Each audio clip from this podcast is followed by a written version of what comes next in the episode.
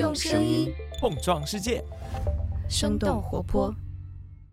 Hello，大家好，我是丁教，欢迎收听全新一集《What's Next 科技早知道》。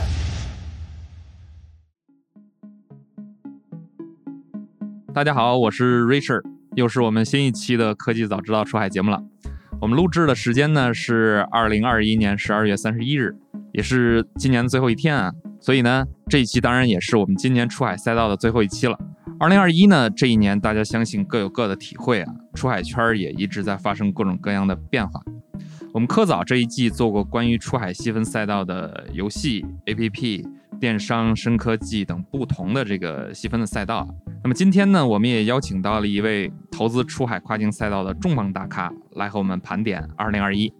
这位嘉宾呢，就是丰瑞资本的李峰老师，是我们行业的优秀前辈，创投圈大家都喜欢叫他峰叔啊。李峰老师您好，你好，你好，感谢咱们科技早知道，也非常高兴在2021年的最后一天有机会跟咱们的科技早知道的听众一块儿讨论交流关于出海这个对中国2021年 GDP 和2021年的经济。有着特殊贡献和意义的这样一个行业。好呀，好呀，我想这个峰叔给我们通过一些这个 GDP 方面的呼应，已经给我们开了一个头啊。我想先请您聊一聊，就是关于2021年整个对于出海这个大的观察吧。我们先 warm up 一下整个大环境的一些感受，您能不能给我们讲一讲？我们先讨论中国的出口问题，当然也包括一部分中国的进口问题。这个事情的起源呢，咱们可以从2020年开始说起。为什么要从2020年呢？因为有一个非常有意思的时间点，2020年的三月和四月。那在这两个月当中，三月尤其特别呢，是因为当时三月还只有中国，呃，因为为了控制当时的疫情，也只有中国了哈，当时也只有在中国疫情是比较严重的，大家都要这个自觉隔离。那个时候，因为全世界还没有出现这个疫情的蔓延问题，到了四月中下旬，啊、美国才开始，然后再往下，其他各个国家、不同的地区。那所以，二零二零年的二月份呢，产生了一个非常特殊的话题。在经历了二零一九或者二零一八到一九年中美的科技战之后呢，在二零二零年的疫情当中，有一个非常火热的话题，关于供应链会不会移出中国。然后那个时候在二月、三月、四月这三个月有非常多的讨论，结论都比较多的指向了关于供应链会移出中国的问题。好，那那这个话题为什么从这儿开始呢？是因为第一，我们在那个时候也在不同的互联网的这个平台和呃当时沟通的这些视频会议上呢。探讨过这个问题，那当时的结论呢是说，这供应链不会移出中国。那这跟我们今天的讨论的出海或者出口有什么关系呢？到二零二零年去年的六月份之后，其实所有人就不再关心这个问题了。为啥呢？因为二零二零年的五月开始，中国外贸出现了超长增长，在从疫情刚开始。全国恢复，这个行业就开始超速的发展，超预期的发展。这是二零二零年用最简单的一个回顾来概括的话，前四个月大家因为疫情和各种各样的原因在讨论中国的供应链会不会被转移。二零二零年的六月，中国所具有的供应链结构和特征就带来了二零二零年后半年全年的外贸超预期，然后于是就来到了我们要讨论的二零二一年。然后大家在二零二零年的年底和今年年初的时候，对中国经济，不光是中国经济学家，全世界的经济学家对中国的经济做今年的预测的时候，几乎又绝大多数人口径一致的认为，中国今年的二季度、三季度，尤其包括四季度，外贸的同比增速会出现较大的问题。原因是啥呢？因为去年经历了超长增长，尤其是三季度和四季度。然后凑巧去年的最后半年外贸的超长增长，其中还包括了大概有百分之四十的防疫物资，口罩啊、呼吸机啊这些事情。然后在年初的时候，大家认为，经济学家们都认为，或者行业当中的非常多人都认为，由于疫情当中的防疫物资需求的快速减少，所以去年还是啊后半年，尤其三季度开始的外贸的超高基数。所以今年的三四季度或者二三季度就开始了出口在高基数且可能没有大量防疫物资两个前提下，会出现较大的增长挑战，就会出现外贸的回落。然后再我们回过头来讲今年的事儿呢，今年最最特别的一件事，我们刚才讲到了 GDP 哈，就是今年中国从还是大概其实是贯穿全年，但是出乎大家预料的，还是从大概五六月份开始，超出了所有人预期，外贸还在用或者叫出口还在用大概百分之十五以上，高的时候到了百分之二十多，同比二零二零年的增长。虽然中国二零二零年已经是一个超高基数了。那当然，呃，事实上统计数据还没有到最后一天，今天是最后一天。但二零二一年的统计数据说，哎，中国的这个出口总量增加值超过了过去十年的增加值。那言下之意是，今年全年严重的又再一次超了预期。那这一次讲到出口的问题，因为啥原因呢？超了预期，呃，就跟其实我们在二零二零年的时候，呃，二三四月份在不同的场合讨论供应链被转移的问题是一样的，结论基础是一样。那但是这两次超预期的方式呢不太一样。第一次呢讨论供应链转移的时候，我们就说中国的供应链结构呢非常特别。第一个问题是叫非常的多和全。我们经常讨论的统计口径是说，哎，联合国界定了四十一个工业品类，其中有三百多个子品类。中国是全世界唯一的一个拥有了四十一个工业品类当中所有品类的国家，然后在三百多个子品类当中呢，还有两百超过两百个以上都是全球第一，所以我们这叫又大又全。那因为这个又大又全的结构啊，使得去年三四月份全球蔓延疫情之后，中国解除隔离之后，这条又大又全的供应链起到了支撑全世界抗疫当中较重要的。支持部分，这是去年出口超预期。好，那问题又来了，今年为啥又超了预期呢？同样的道理，第一呢，是因为大家谁都没想到疫情会有这么多轮，哈，有各种不同的变种。那这么多轮疫情之后，产生了一个结果是，虽然今年很多的出口不是防疫了，但是因为全世界的这个供应链结构对于绝大多数国家而言。它产生了这样一个结果，呃，如果说除了中国以外的其他国家，任何一个单一国家，大概在这条供应链当中，或者是在从供给到需求的这个全啊链条里面，占据了其中的两三个或者一两个链条环节，但是几乎所有的国家都要比较高度的依赖它的上游或下游，不管是上游的原材料、中间品，还是下游的需求市场。简而言之，就是这个链条几乎没有人完整的掌权。因为这样的原因，所以在今年这个一二三四若干轮疫情来回的侵扰这个世界不同国家和地区的时候，只要我是一个供应链中间的这个环节国家，我有我的上游国家和下游国家，只要我的上游国家和下游国家或地区不能够跟我在同一个时间达到同一个恢复水平，那就会产生刚才我们讲的供应链上的困扰。因为我的上游如果有了问题，我虽然没问题，但我拿不到它的东西；或者我的下游需求市场有了问题，虽然我没问题，我生产出来它也没有那个需求。然后因为这个整个链条始终不能均衡恢复，所以在这里边唯一一个具有均衡恢复的，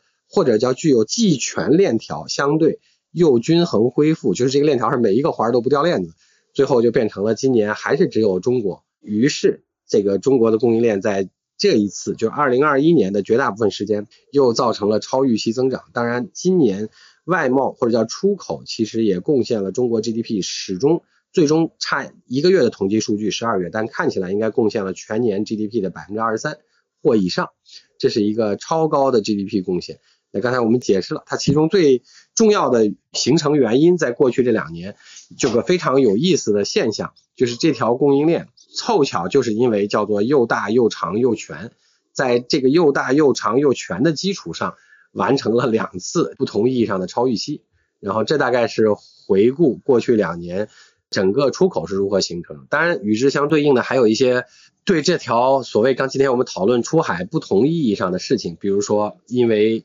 疫情在发达国家，发达国家通常代表需求市场，那疫情在发达国家进行这几次的。影响也包括他们所实行的隔离或者说呃禁闭的这些方式之后，导致欧美所代表的需求，就是发达国家，他们对于所谓叫电商购物这件事儿，变得渗透率快速增长。因为中国原来在发这个主要经济体当中渗透率是第一名的，那这些欧美国家也迅速赶上。虽然现在美国仍然只有啊差不多接近中国，呃超略超过中国的一半的渗透率，但是这也比他们两年以前高了接近一倍。那所以说叫需求端快速的进行了互联网化或者叫电商化。那当然迫于不能国际旅行。所以中国的供应链最后是怎么实现的支持全球，尤其是两年超预期增长，去年还主要是在线下调动，去年的后半年开始越来越多 to C 的事情，加上今年也加上了很多 to B 的事情，基本上也开始了线上调动和线上撮合和线上完成。那过去我们看两年。大概长在中国的这个供应链，随着疫情不同阶段的需求，随着不同国家不同情况的恢复和不均衡，然后也包括需求端上网，大概最后就长成了今天我们讲到的出口或者叫做出海或者叫做跨境电商所形成的这个商业格局。刚才讲的是我们的增长多啊，这个形势现在一片大好。那您在这两年里面有没有看到？有没有给我们中国创业者或者是中国的做出海这些大企业带来的一些挑战？大家有没有什么经验，或者是思考啊这方面的挑战呢？是这样的，就是说，其实我们先看今天做的成功的，就是这些商业模式。好，如果我们拿电商来举例子的话，当然既包括阿里巴巴的这个在海外 to B 的这个速卖通啊等等，也包括东南亚的这个 C 啊，当然也包括中国的 Shein 啊，包括我们投的这个 Pet Pet 也好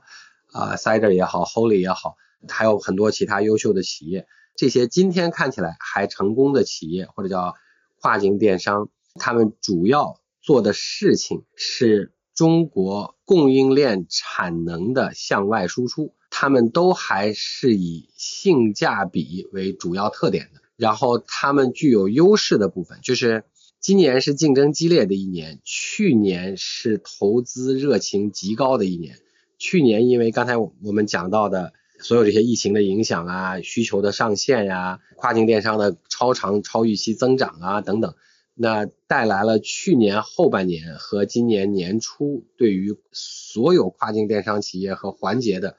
巨大的投资热情。然后接下来发生的事情呢，就是在这个互联网，在国外的这个电商平台上。对中国的一些跨境电商企业进行了一些调整，或者进行了一些惩罚。那这个惩罚的来源呢，主要是因为跟流量相关，跟大家在这个刷评价或者这些东西相关。那这也导致在今年的年中，就是六七八月的时候，引起了非常大这个行业的一些讨论或者叫一些恐慌吧。但是从到年底了，因为今天是最后一天，我们最后回过头来看。那谁剩下了呢？那剩下的人无非不就是第一，确确实实比较规矩的按照呃需求方的规则做了相应的商业动作，或者是自己开始建立了一些我们叫品牌的呃影响力。所谓品牌影响力是怎么表现出来的？今天我们称它为这些跨境电商企业为独立站。那所谓独立站的概念，就是用户记住的是你。而用户记住的不是在平台上去找一件商品，其实这跟在呃中国或者说这跟在电商或者在零售行业本身非常像。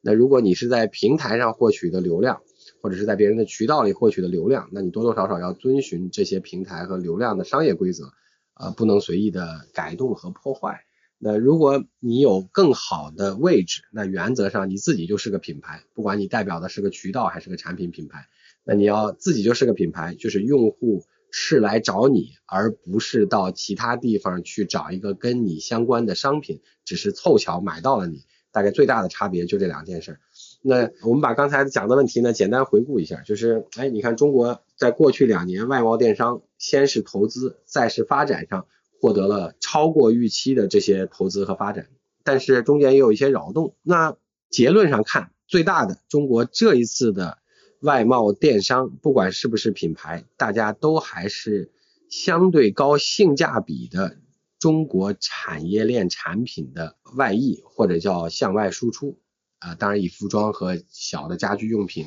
啊、小的家电用品为典型代表。然后在这里面大家分化成了两类，在渠道上卖的就要遵守渠道规则，否则就会出问题；要不然就是自己想办法做成了一个对消费者有认知和记忆力的品牌，所以消费者来找你。那事实上，激烈竞争和淘汰已经到了今天。那看起来应该第二种情况是相对胜率高得多的情况，就大家所谓叫独立站的电商，可能会遭遇淘汰的，或者可能会遭遇较大竞争压力的，是原来大家讲叫站群电商，我们叫二类电商，也包括一些不合乎规则的平台电商，就是你在别人地盘上又不遵守别人的规则，那这些出现了一些挑战。那新势力也出现了一些，谁是新势力呢？既然线下的国际旅行在外贸的这个方式上受到了影响，所以原来也出现很多在线下。做外贸生意的这些企业或者企业家们，他们也陆陆续续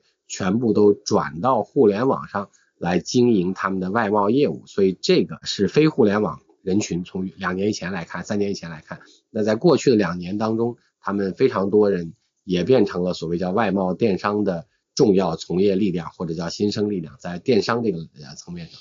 刚才呃，您也提到了很多企业，其实他们遇到问题了，产生调整。那么他们现在也开始变得越来越成熟啊。那么你有没有说过去投资过或者说是看过的创始人里面有一些让你这个印象比较深刻的，不管创始人或者项目，给我们举几个例子呗？我们可以拿这个我们先过往投的一批，在最近重新看的一批来各自举个例子哈。就是说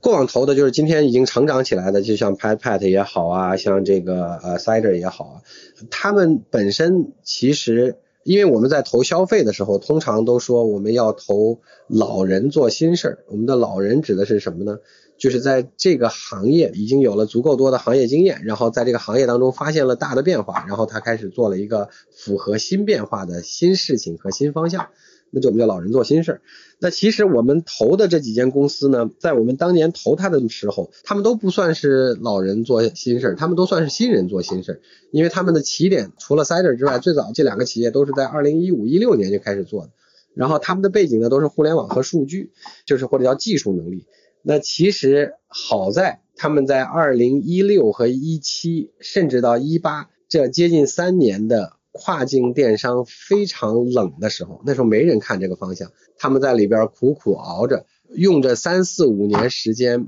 把所谓叫老人应该懂的，我们叫供应链端的重要的这些节点和事情，呃，在这三四年没有人竞争和没有投资热潮的跨境电商里，把它学清楚了。他们中间经历了非常大的坎坷，这个我们也有企业几乎两次都要放弃，或者说他把这个业务。因为供应链的承接效率不够，或者是供应链的能力不够，所以几乎已经做到了快要把自己做垮了的程度。但是因为好在那个时候竞争环境比较单纯，没有很多的像今天这样的激烈竞争，所以他们最终还是爬出了那个死人坑。但是那五年的积累对他们来讲，变成了今天他们都几亿或者十亿美金的或者几十亿美金的公司估值。呃是非常重要的。那呃，如果二零二零年或者二零最近一年才进来的，又不是凑巧懂这个行业供应链的这些新的这些玩家，虽然大家可能能融到不错的钱，因为外贸电商确实非常热，在过去的一年，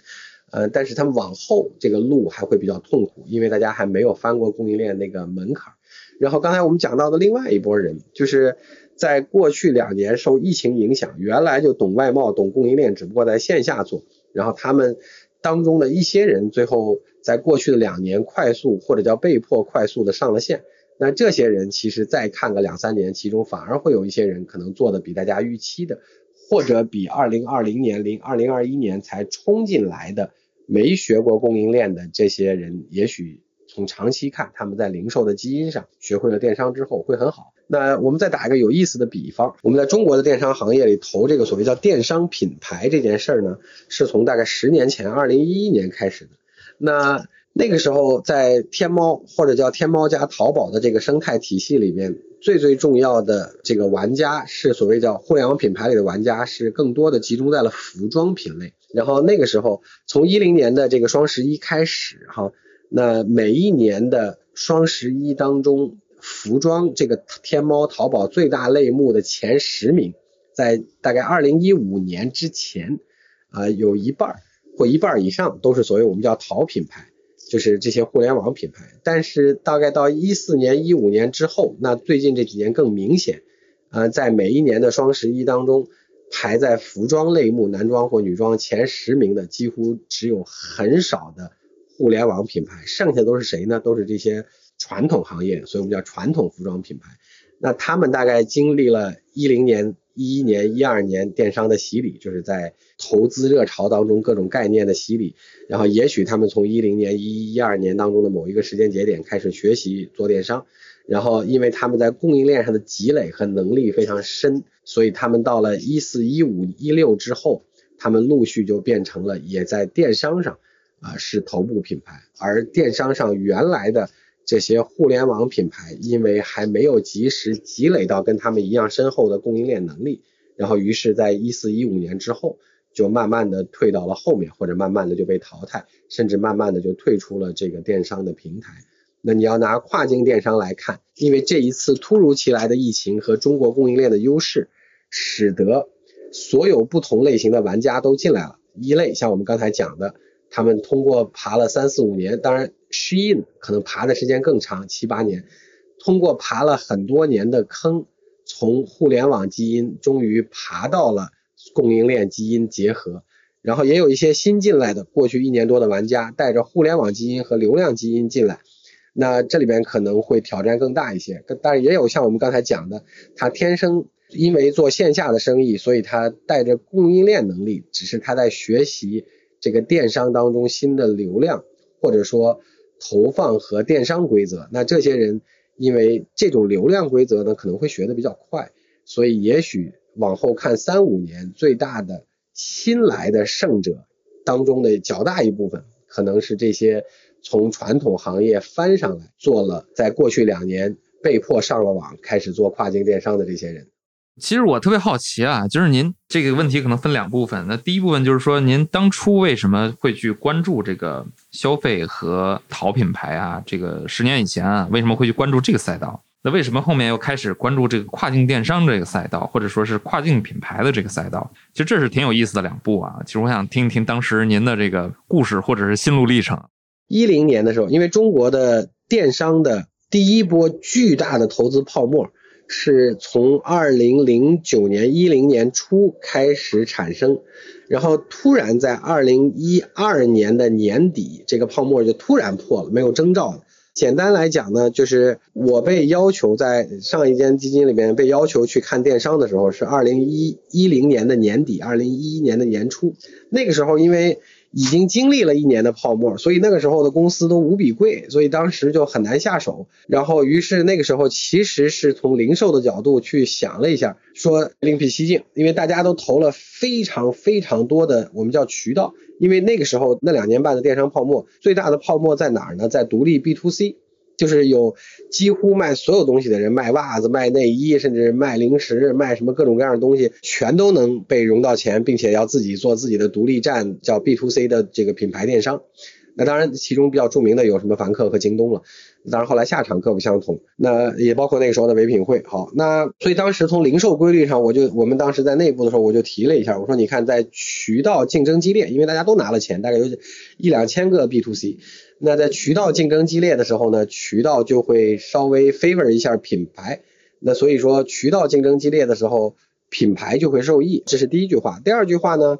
渠道如果发生了大的变革，比如说当年大概在七十年前开始出现，就比如说包括沃尔玛在内的这种大的线下零售分销商超渠道之后，那这个渠道里就会产生出新的品牌。因为什么呢？因为这些新的呃变化的渠道就会要求有更多的品牌商按照他们的渠道特征来跟他们配合，从而取得大家互相之间的增长和受益。当然对消费者也一样。那所以当时的电商也是一个新渠道。所以两句话，第一句话就是当时的电商渠道竞争激烈，无数的 B to C。第二个问题，当时的电商对于当时中国的线下零售是一种新的渠道变革。那这两个新的变化都会使得有产生新品牌的机会，尤其是符合这种渠道特征的新品牌。所以在那个时间点上就去看了所谓叫这个新品牌。那其实你放到今天来看呢，也会很有意思，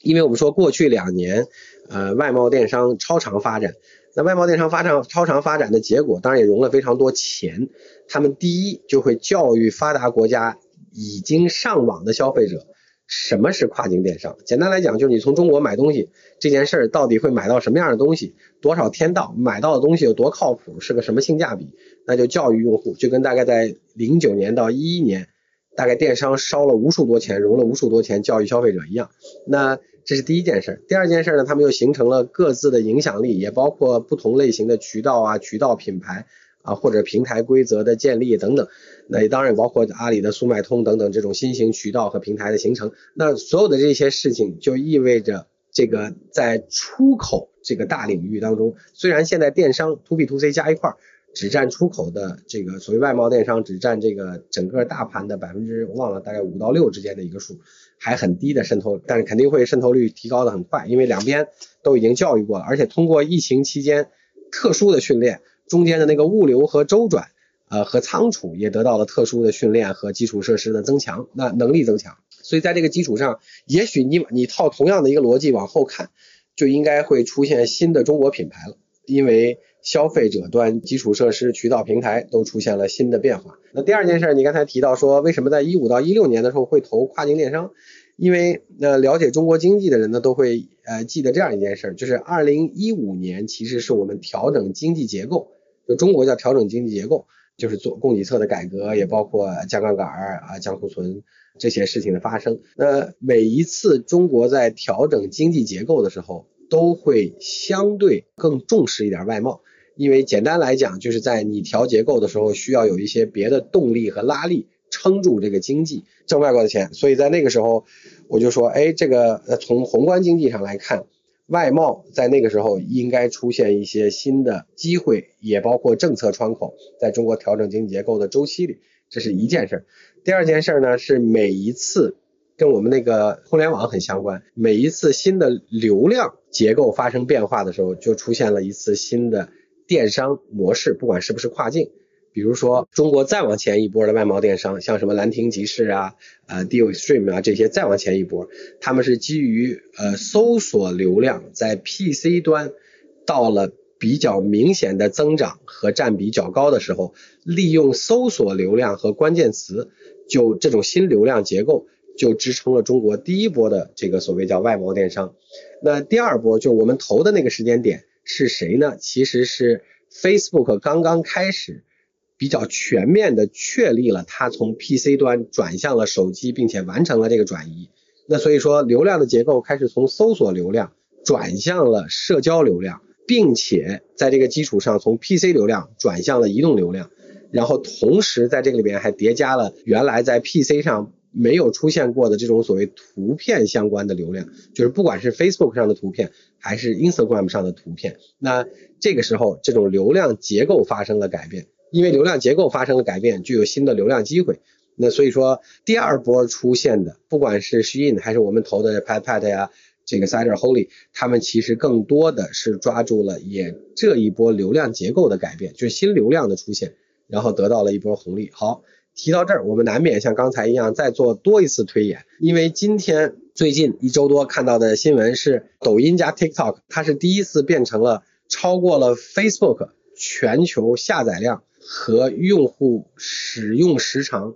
第一名的 APP 了。这个时候，这个流量结构又一次发生了改变。从哪儿呢？从我们的社交流量，社交流量当中的媒介形态是文本加图片。第一次从社交流量文本加图片，在全世界范围之内转向了以抖音和 TikTok 为代表的视频流量。因为这个时候它不再是字儿加图，它是个流媒体。同样的结构，我们可以再做一次小的推演，在国外，因为我们现在今天讲的是出海，肯定会再崛起一波公司，是利用了这种流量结构的改变，来完成了新电商模式的确立，因为这是新的流量红利。那当然，这些公司对出海电商尤其有用。是因为中国的电商从业者因为卷得很厉害，竞争超级激烈，所以在中国过去三年，所有的电商怎么玩抖音流量，包括直播，都已经斗争经验很丰富了。那你放到国外去呢？这些斗争经验都是先进斗争经验，因为国外还没有很多的本地电商了解或充分竞争过怎么用视频来卖东西啊，那所以这就会是一波新机会。我们还有一个公司在美国凑巧做这个化妆品上，在美国的这个抖音上做的算是最好的一个，然后也在过去的半年里获得了比较好的增长。随着抖音本身，或者随着 TikTok 准确的说，在北美的流行，以及 TikTok 学习中国的抖音，在做流量电商变现当中需要样板，就像我刚才讲的，叫新渠道需要新品牌和它做辅助和配合。于是，这些会做新流量和新流量结构、新媒介结构的这些新品牌，就开始受益于这个 TikTok，也包括受益于在中国培养出来的斗争经验，就迅速的就增长。这就是新流量也带来了新的商商业机会。那顺着这个话往下聊呢，呃，我觉得两个层面啊，一个层面其实我们想看一看，就是中国的这一些巨头。包括像，因为 TikTok 和抖音是字节，刚才也讲了，像阿里，阿里在海外有布局过，像这个 Lazada 呀，然后 SEA 这些的。那么他们会怎么样去改变自己在这个跨境电商行业里面的这个格局、竞争的这种态势？这个其实是我们挺好奇的。那么另一个层面来说，我们再说到这个海外的巨头，TikTok 现在这样的崛起，那么像传统的这个海外的这一批互联网的巨头，啊包括您刚才讲的 Facebook，现在叫 Meta。Google 啊，他们这些企业，那他们会怎么去应对这个中国的这一批出海企业，或者是中国的这一批流量变化带来的挑战呢？其实这个我特别好奇啊，就是中国的巨头和海外的巨头这两块儿。它其实我们看电商，因为电商是一个叫在线零售行业，这句话其实就定义了它有两个部分，一个是在线的部分，一个是零售。因为零售代表的是供应链效率和供应链流转。那简单来讲，就是商品是怎么生产出来的，在哪里生产就是性价比最好，以及商品是怎么流转到你手里的，以及到底应该组一盘什么样的货来卖给不同的人群，这大概是零售这边。在线这一边就是刚才我们讲的，它涉及到流量的结构和媒介的形态。以及消费者的时间分配在不同流量上所带来的这些，我们叫红利或者叫做时间差。一会儿我来解释一下这个问题，分成这两个部分啊。那我们先讲零售的部分，就是所谓叫供应链的这个部分，就是含生产含流转。我们先来看全球霸主这个亚马逊，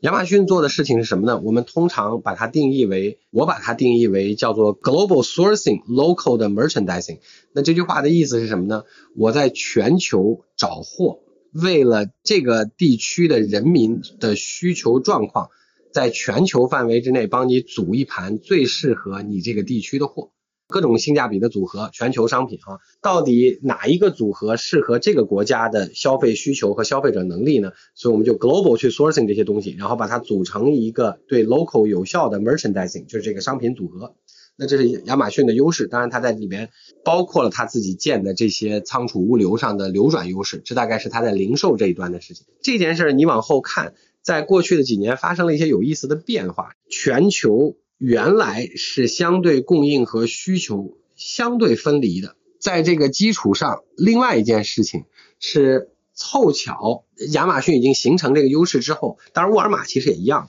那你再去做一个一模一样的 global sourcing 来符合 local 的 merchandising 的这种事情就要难很多，因为它已经把全球优势建立起来了。好，这是原来亚马逊的一个起点。呃，那受到什么挑战呢？全球几乎只有中国在较长的一段时间凑巧既可以 local sourcing。就能够满足了 local 的 merchandising，就说白了，中国生产的消费品和快消品品类太多，然后比较全，又性价比太高，然后中国又凑巧处在消费升级，然后在这个基础上，就是供给需求都在本地，所以在这个基础上，global sourcing 放到 local 来 merchandise 这件事情就变得效率没有那么明显的高了。那这是中国出来了非常。多的不同的电商形态的，包括淘宝、天猫、京东等等，亚马逊在里边并没有很好的竞争力的主要原因之一。今天同样的事情又开始部分意义上发生在了东南亚，虽然它的各个国家代表的消费能力不一样，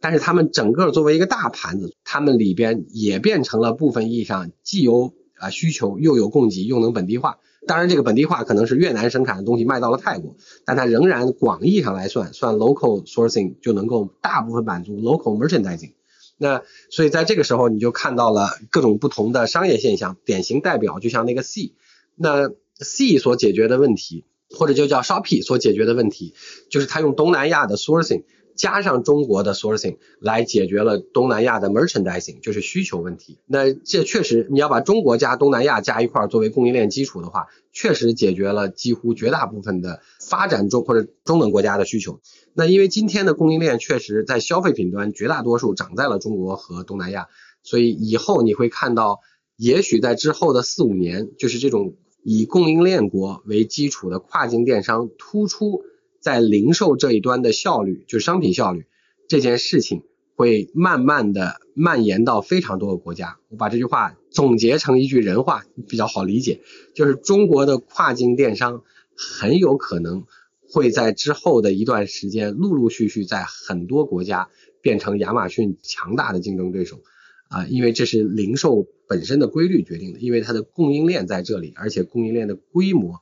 和供应链的效率。通过这一次疫情的超长教育和引导，使得供需两端都能够很好的匹配了，所以这个效率开始发挥作用。那另外那一边呢，我们讲在线那个部分，流量平台。那流量平台，它们各自的用处呢是不一样的，当然它们各自是混合的。比如说，当然 Google 里边也有这个 YouTube，那 Facebook 里边也有 Instagram，TikTok 是比较纯粹的短视频平台。我们拿这个历史来看。在文本互联网时代，其实中国也一样，就是在零八年以前的中国互联网。那文本的互联网那个时候，中国也卖东西，卖啥呢？你是在网上看了一个东西之后，他给你导到，比如说什么中关村海龙电子城买电脑，买三 C。那为什么会这样呢？因为文本时代这个媒介，它解决的问题是什么东西不用看画儿。只看文字描述就能够形成购买决策，是大家都长差不多，就都是个电脑，都是个电脑加屏幕就是个方盒，然后大家差别是什么呢？你放了什么显卡，放了什么内存，放了什么 CPU，然后接下来到了文加图，因为中国从零五到零六年家庭入户的宽带极大的普及，就那年提高的特别快，这时候就可以看图片了，因为它的带宽上来了。那看图片之后，什么东西是靠图卖的好，靠字儿卖不了？什么东西就开始变好了，衣服就可以卖了啊。那你到视频呢，就可以卖一些更视频化的东西。那什么东西是只靠照片和文字也不一定能卖得很好，但靠视频就能卖得特好。那所以我们当然也看到了一些化妆品，也看到了一些彩妆，也看到了一些功能性用品啊。那所以说，你从在线这一边来看的话，还是会产生非常多的新流量机会，它们代表了新的用户时长，代表了新的媒介形态。当然，他们也容纳了非常不同的产品类型和品类类型。那这大概就我们把全球分开来看，在线和零售两个部分来看。那那这个刚才其实您给我们回顾了很多这个过去的东西啊，然后也其实也顺带着聊了一聊未来最好能搭上这两个红利。那么我们还是想听您再具体的再聊一聊，就是我们翻过二零二一这一篇啊，我们说到二零二二了，在二零二二年。啊，我们讲出海，讲跨境电商，whatever 啊，有什么重要的趋势？您觉得大家一定要抓住？除了刚才提到那两个以外，或者说是有什么样的这个可能性？您给我们猜想一下。我猜它是这样几种可能性。第一个问题，竞争会变得非常激烈和惨烈，原因是因为随着疫情的放开，在国外的这个完全的社会放开，那所以导致的结果是，就是需求端来看，因为不再受到在家的影响。所以大家线下的很多需求还是会恢复一部分，最少。那简单来讲，就是需求的在线总量不一定像疫情期间那么大了。然后同时，在供给端，因为原来只有少量的跨境电商，现在非常多的创业者，同时加上非常多原来在线下做跨境贸易的人也加入了线上零售，所以供给端变得竞争非常激烈。那你如果需求没有增长，或者甚至还会减少，但是供给又显著增加。那你可以想见其中的竞争会非常的白热化，这是第一件事，所以会非常惨烈，而且这个泡沫可能会开始破裂，因为有非常多人可能会达不到投资人想要的预期。第二个问题是会品牌化，因为既然留下来的人怎么留下来的，就是效率高。什么叫效率高？消费者记住你，而不是消费者只是搜索的时候顺便买了你。那你被消费者记住的这些所谓叫品牌或者叫渠道，那最终就变成了其中的胜者，因为你获取一个用户。能够在用户得到的长期价值会明显开始体现出作用来。那第三件事呢，你也可以猜到说，因为竞争激烈，大家都会开始被迫的叫进行社会分工，所以大家会用非常多的工具，而不是什么事儿都自己做。因为我在又有钱又有流量的时候，我什么事儿都可以想自己做。那我在开始变得竞争激烈之后，我要不然来不及，要不然我自己做的效率不高，我就会开始有一些呃叫社会分工。那简单来讲，就是给这些提供服务的有有一些人也开始进入了需求正常的增长轨道，这是讲 to B 的工具了哈。那还有两件事，刚才也提到了，第一个问题就是第一波是教育用户，叫我们讲的国外用户，同时搭建基础设施，就是一些跨境的基础设施，也包括形成用户购买习惯。那然后在这个基础上，我们刚才讲了，它第二波消费者就会品牌化，因为我先开始不知道，就跟淘宝一样，比如说大家十五年前用淘宝，可能都不知道淘宝上买的东西到底有多靠谱，所以你都先买个便宜的试试，然后你在买了两三年淘宝之后呢，你就知道怎么买好商品了。等你进到了二零一零年之后呢，你就要买品牌商品了。那刚才我们讲的这个逻辑会同样发生，所以先开始中国是性价比。然后在整个这个都链条捋顺了之后，就会进入明显的品牌化，不管是渠道的品牌化，还是产品本身的品牌化。那产品的品牌化呢，也会到不只是性价比，而是带有一定溢价和品质代表的这种品牌化了。那这也是另外一个出海电商的机会了哈。这最后一个，我们就会看见所谓叫跨境电商或者叫出口电商当中，确实效率高的人开始横向扩张。横向扩张的意思，就刚才我讲的，亚马逊在非常多的地方就会碰见再往下一个周期的中国出海电商们开始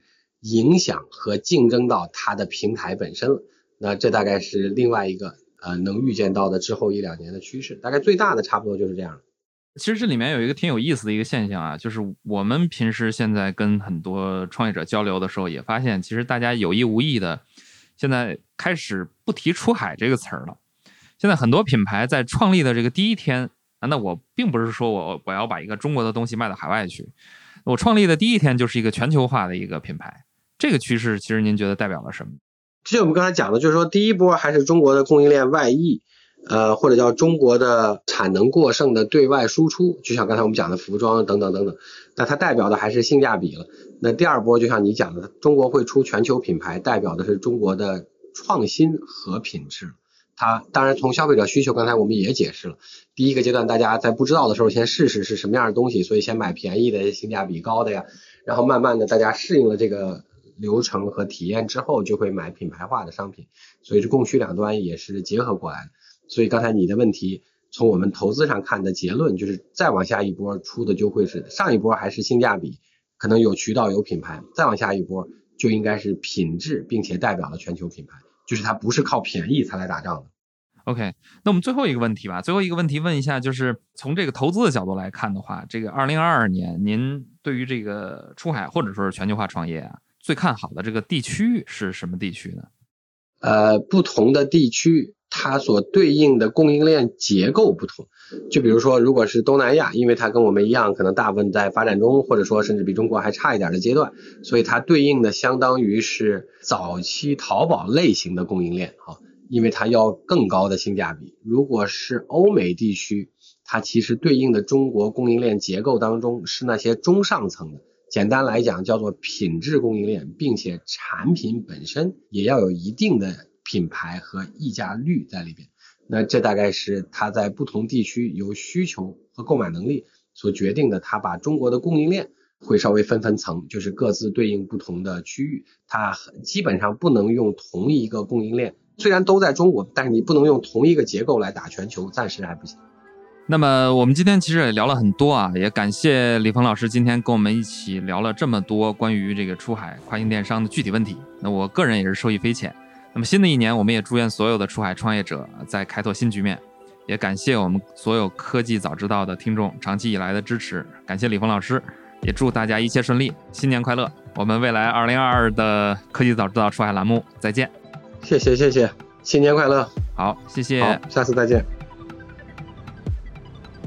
这期 What's Next 科技早知道就到这里了。听完之后，如果你有任何的想法，欢迎在评论区里面给我们留言，我们每一条都会认真的看。如果你喜欢我们的节目，请记得给我们五星或者好评，分享给更多的朋友，也会对我们非常有帮助。你也可以单独写邮件给我，邮箱地址是听 t i n g at 声点 f m，我都会一一回复。那同时，公众号和微博也可以搜索“生动活泼”，声是声音的声。节目相关的更多信息会在公众号里出现，微博和公众号都会有不定期的福利给到大家。如果你想要跟我们更加紧密的讨论和分享，或者是想要认识和你一样有求知欲的新朋友，可以加入我们的微信群。进入听众群的方法是在公众号文章中扫码添加，或者是公众号后台回复“科技早知道”即可获取邀请码。期待你的加入，我们下期见。